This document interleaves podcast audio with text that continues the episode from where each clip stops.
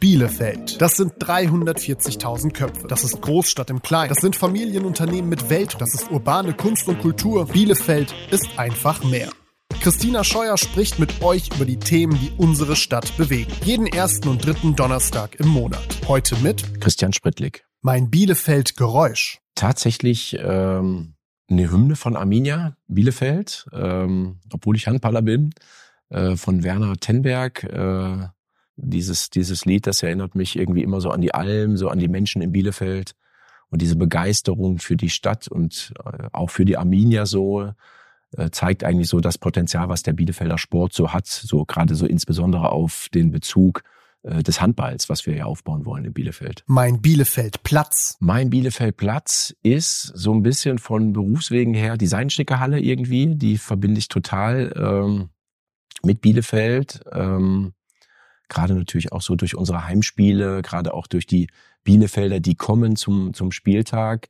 Von daher ist das äh, schon so mein Platz, muss ich, muss ich ehrlich sagen, ja. Mein Bielefeld-Gefühl. Mein Bielefeld-Gefühl ist, dass der Bielefelder an sich als Ostwestfale ähm, ein sehr hohes äh, Bielefeld-Bewusstsein hat. Bielefeld, der schlummernde Riese, der so langsam aus dem Dornröschen-Schlaf erwacht, sich tatsächlich auch als Großstadt präsentiert, was so in den letzten Jahren so ein bisschen untergegangen ist, ähm, entwickelt sich momentan wieder zu ja, einem starken Bielefeld-Bewusstsein. Und ähm, dieser Trend und dieser Aufbau und diese junge Generation, ähnlich hier auch mit dem Pioneers Club, die ganze Start-up-Szene, gepaart natürlich auch mit der Wirtschaftskraft, so dieses, diese geballte Power, die Bielefeld hat, die wird langsam so äh, wach und äh, steht auf und äh, das ist so mein Bielefeld-Gefühl, äh, dass in Bielefeld momentan richtig viel passiert.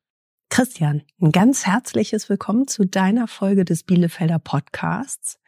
Und ich sag's dir offen, ich bin ein bisschen aufgeregt, denn diese Folge, die könnte für mich richtig dünnes Eis werden, denn es geht um Sport. Ja, okay. Ja, ich helfe dir ein bisschen dabei. Das wäre sehr schön. Also, da bin ich nämlich ziemlich verloren. Christian, du bist der Geschäftsführer der TSG Altenhagen-Hepen. Handball ist dein Ding. Durch und durch. Und ich kann eigentlich nur beitragen, Handball gefällt mir besser als Fußball, weil da mehr los ist. Das ist aber auch schon alles. Das sieht bei dir ganz anders aus.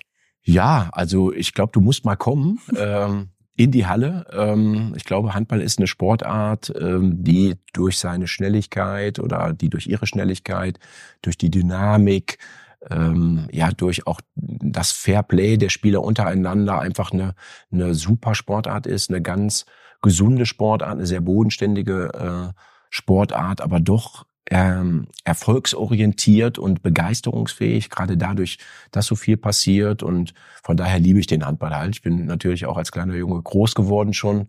Und das macht den Handball so aus, ja. Das wäre nämlich genau meine Frage gewesen. Hat dich Handball schon immer begleitet? Wann, wann ging das los für dich? Ja, mich hat auch äh, im Grunde genommen, wann ging das los? 88, 1988. Da habe ich mein erstes Spiel gesehen beim TBV Lemgo. Da warst du wie alt? Zehn. Mhm. Und ähm, ich war auch zum ersten Mal in der Halle, hatte vorher mit Handball äh, gar nichts zu tun, ähm, habe dann äh, meine Eintrittskarte bekommen und äh, bin dann auch hingegangen und da hat's mich von der ersten Minute angepackt. Ähm, so dieses, wie nah man am Spielfeld sitzt, die Sportart allgemein, was ich gerade schon sagte, diese Schnelligkeit, die Begeisterung der Zuschauer, es fallen immer Tore. Ähm, und das war für mich, mich so ein Moment, äh, der Gänsehaut, muss ich wirklich sagen. Und ich habe dann am nächsten Tag sofort geschaut, wo kann man Handball spielen in Lemgo. Klar bot sich das natürlich an durch den TBV Lemgo. Und dann bin ich das erste Mal zum Training gegangen. Dann hatte ich natürlich noch ganz viel Glück, dass ich Linkshänder bin. Linkshänder werden im Handball immer äh, intensiv gesucht. Ja, und so ging dann im Grunde genommen in der C-Jugend dann mein, meine ganze Handballlaufbahn los. Mhm. Man hätte ja natürlich auch sagen können, okay, tolles Hobby, macht mich wahnsinnig glücklich. Aber du hast ja auch irgendwann den Punkt gehabt, wo du gesagt hast, das wird mein Beruf. Ja, das stimmt. Ähm, ich bin ähm, also ganz klassisch auf der Realschule gewesen, habe dann ähm, höhere Handelsschule noch gemacht, habe dann eine Ausbildung gemacht als Groß- und Außenhandelskaufmann und habe dann da im Vertrieb auch gearbeitet nach meiner Ausbildung, nach den nach den drei Lehrjahren dann Ich habe äh, aber nebenbei auch immer sehr, sehr viel im Handballverein gemacht. Also ich war vom Jugendtrainer äh, über die Organisation, selbst Schiedsrichter habe ich gemacht. Also es gibt im Handball äh, nichts, was ich noch nicht gemacht habe. Also habe den Handball also auch schon aus verschiedenen Blickwinkeln gesehen und saß irgendwann mal in, in der Halle, habe gerade das Jugendtraining gemacht. Ich habe damals in Lemgo so eine Jugendmannschaft trainiert und äh, hatte so einen total gestressten Tag auch, ne, wieder so am Arbeiten und bin auch eh nicht so gerne da zu meinem damaligen Beruf gefahren, muss ich dazu sagen. Was hast du da gemacht? Ich war Groß- und Außenhandelskaufmann Genau, und also ich habe im. Vertrieb Mhm. äh, gearbeitet, ähm, Heizung, Sanitär, Großhandel, ähm, auch im Bäderbereich auch mit, habe auch Badplanung gemacht und so weiter und war aber überwiegend in diesem Sportbereich immer sehr, sehr affin. Und, und äh, ich war natürlich auch noch sehr jung äh, in dem Bereich und ich habe, wie gesagt, eine Jugendmannschaft trainiert und bin irgendwann nach der Arbeit dann zum Training gefahren und ähm, saß in der Halle und äh, die Jungs haben sich dann warm gemacht und in dem Moment hatte ich wirklich, wie, es war wie so ein Geistesblitz, dass ich dann gesagt habe, das gibt's doch gar nicht. Das hier macht dir so viel Spaß und wie toll wäre das denn, wenn man das so als seinen Beruf machen könnte. Also man steht morgens auf und sagt, äh, das äh, begeistert mich, das holt mich jetzt voll ab und ich möchte gerne in diesem Bereich Sportmanagement was machen. Und ähm, da hat's bei mir so Klick gemacht und ich bin dann sofort ähm, äh, in die Recherche gegangen im Internet, habe geschaut. Damals war das noch nicht so, dass äh, es unendlich viel Sportmanagement gab. Es gab zwar schon die Spoho in Köln, wo man, wo man das machen konnte. Ich hatte aber schon so einen gewissen Lebensstandard. Natürlich habe gearbeitet, ich hatte natürlich meine Miete schon und ich hatte meine ganzen Ausgaben, Versicherung, alles, was so dazugehört. Also so studieren ging schon nicht mehr, weil natürlich die, der Kostenapparat relativ hoch war. Und dann habe ich aber ähm, beim IST in Düsseldorf äh, so ein, so ein Fernstudiengang gefunden. Da habe ich Wert drauf gelegt, dass das halt ein öffentlich-rechtlicher Abschluss ist. Bei der IHK habe ich das dann gemacht in Düsseldorf.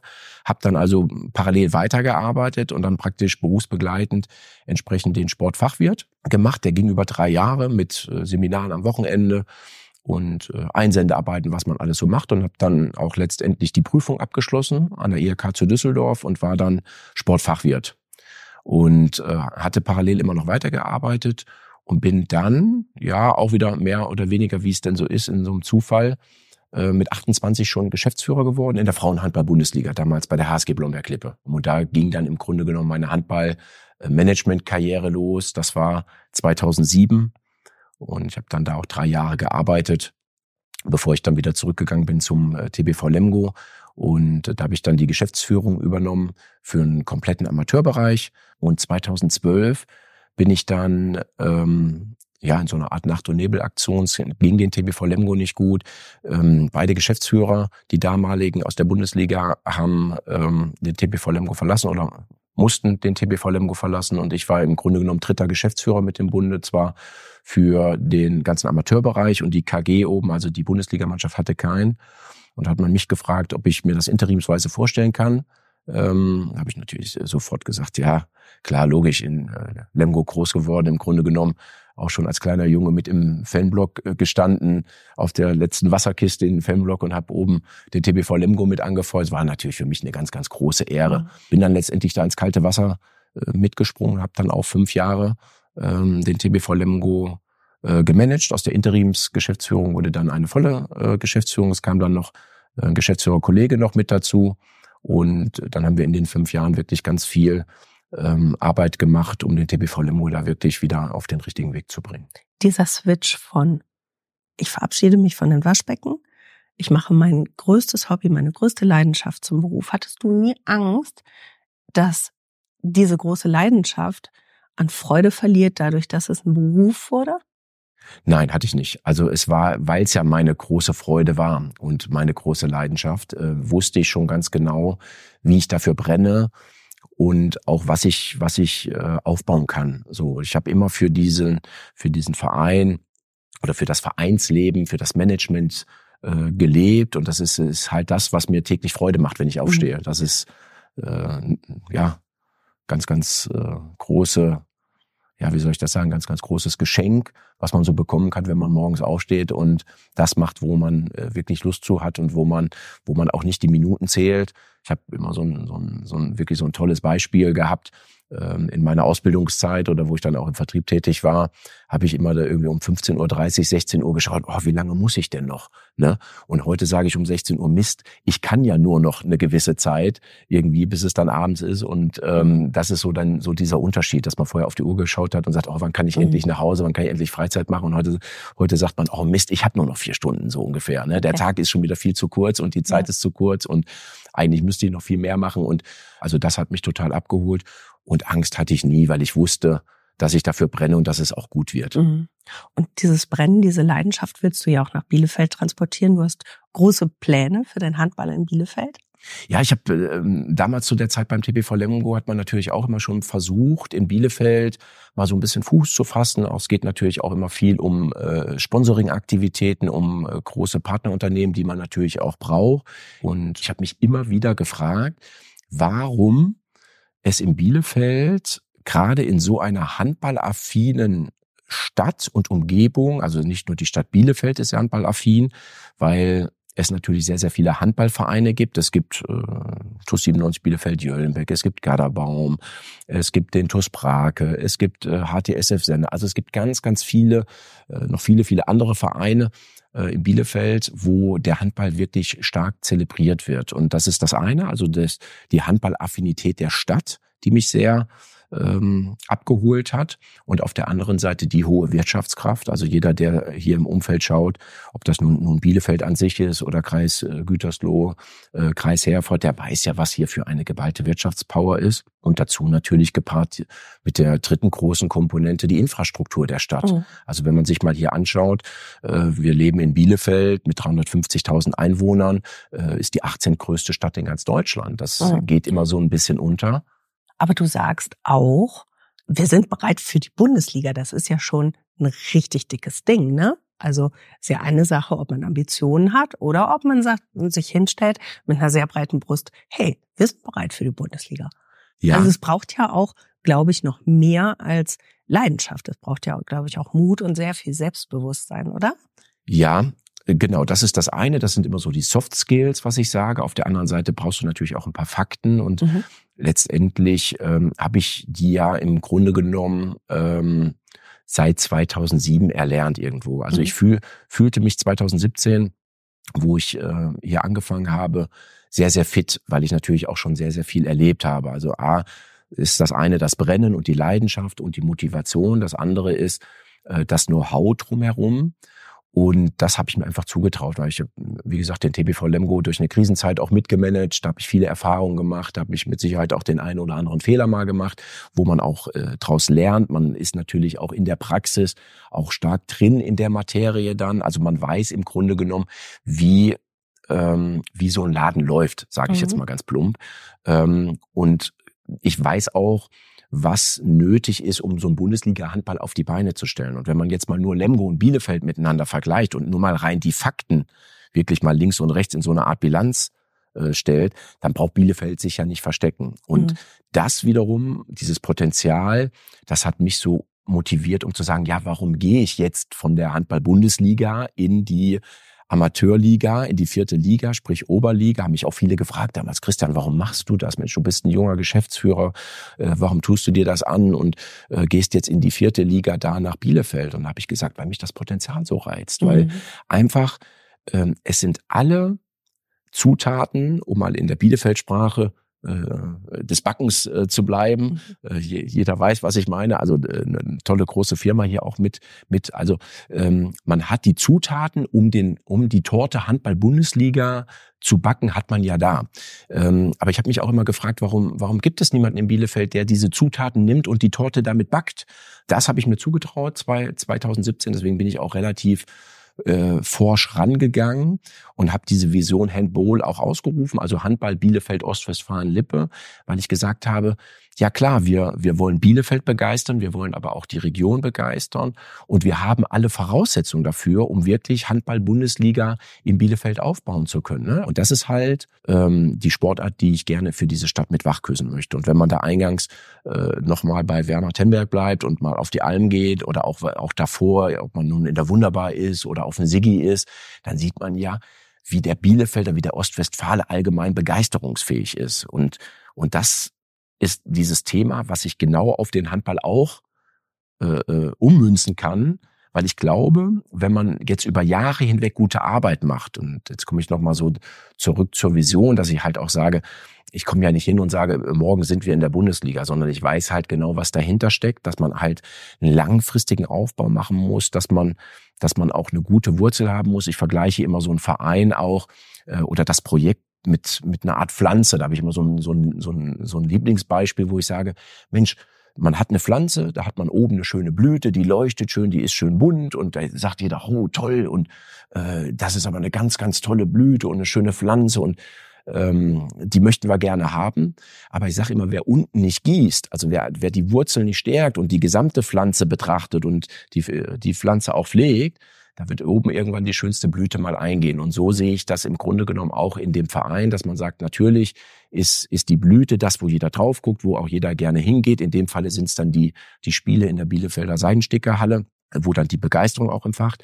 Aber wir müssen es natürlich auch schaffen, unten ein breites Fundament mhm. zu machen, die Wurzel zu stärken, eine gute Jugendarbeit zu machen. Wir sind stark unterwegs in dem Bereich mit Schulen unterwegs. Äh, wir arbeiten äh, da auch viel, mit vielen Sportstudenten aus der Universität zusammen. Und ich erhoffe mir natürlich, dass wir im Zuge des Wachstums ähm, der TSG Bielefeld letztendlich äh, da auch noch viele, viele andere noch mit dazu gewinnen, mhm. weil nochmal ganz alleine kann man das nicht schaffen. Man mhm. braucht viele Unterstützer in diesem Bereich und so wollen wir das gemeinsam im, mhm. im Club halt schaffen, ähm, da diese, diese Marke aufzubauen und diesen Handball, weil ich glaube halt, dass er ähm, sehr, sehr nachhaltig auch ist äh, viel Gutes im sozialen Bereich, viel Gutes im Jugendbereich auch tun kann. Mhm. Heutzutage der Digitalisierung hat man natürlich auch immer viel Kinder, die vor der Playstation sitzen oder nur Instagram und, und Facebook und nur noch in ihrer digitalen Welt leben. Ich finde es immer auch ganz, ganz wichtig, dass wir da auch die Jugendlichen abholen, wenn sie in den Verein kommen. Ich sage mhm. immer, Kinder weg von den Straßen rein in die Vereine.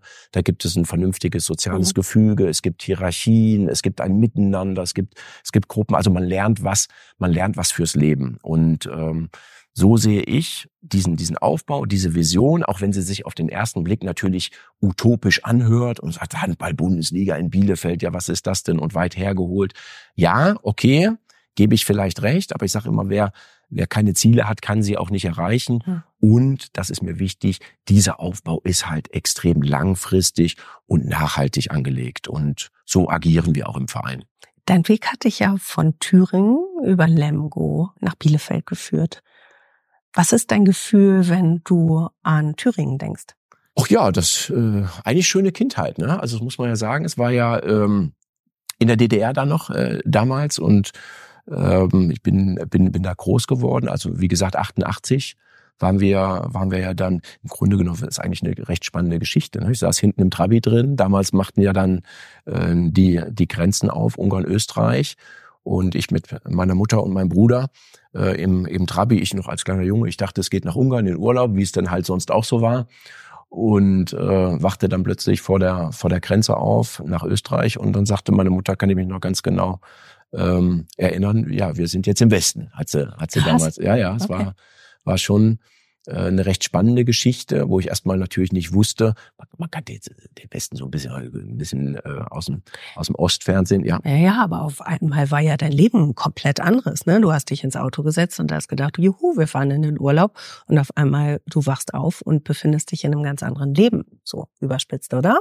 Also ist ja schon krass, oder? Ja, also es war, ja, es war schon auf jeden Fall was Besonderes, aber was positiv Besonderes. Also ich war jetzt nicht äh, negativ. Äh, ich kann mich sehr gut auf Veränderungen auch so, so einstellen. So, das ist so, ich sehe immer in jeder Veränderung auch irgendwie so eine neue Chance und so. Und ich kannte ja aus, äh, jetzt damals aus der DDR, wenn man da mal so Richtung, Richtung, damals sagt man immer BRD oder, oder Westen, was ich gerade mal so gesagt habe.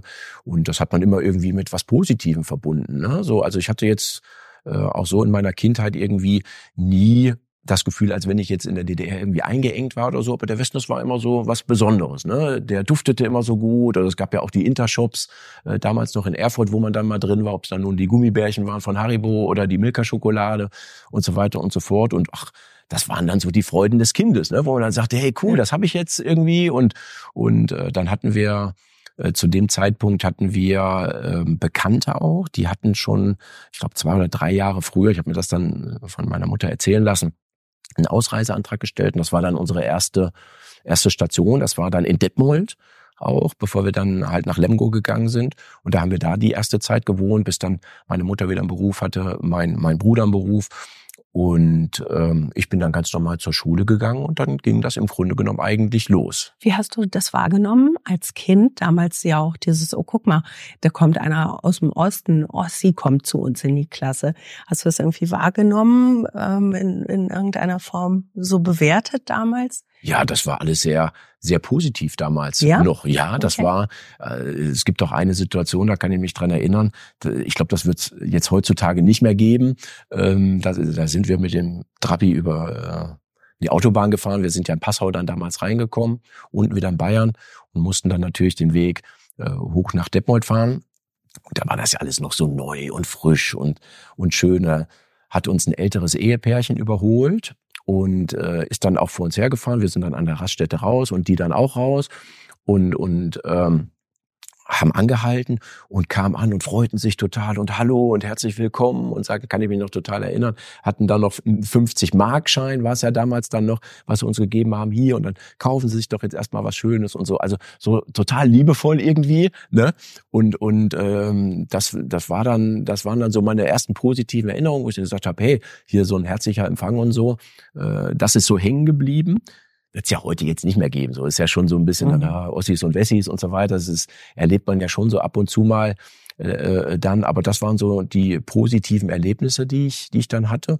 Und auch in der Schulzeit dann auch. Also die, die Mitschüler und so und die waren total, ähm, ja, so empfangsmal und erzähl doch mal und, ne, und das, ja, also als Kind ist man ja auch relativ schnell dann auch, auch da drin.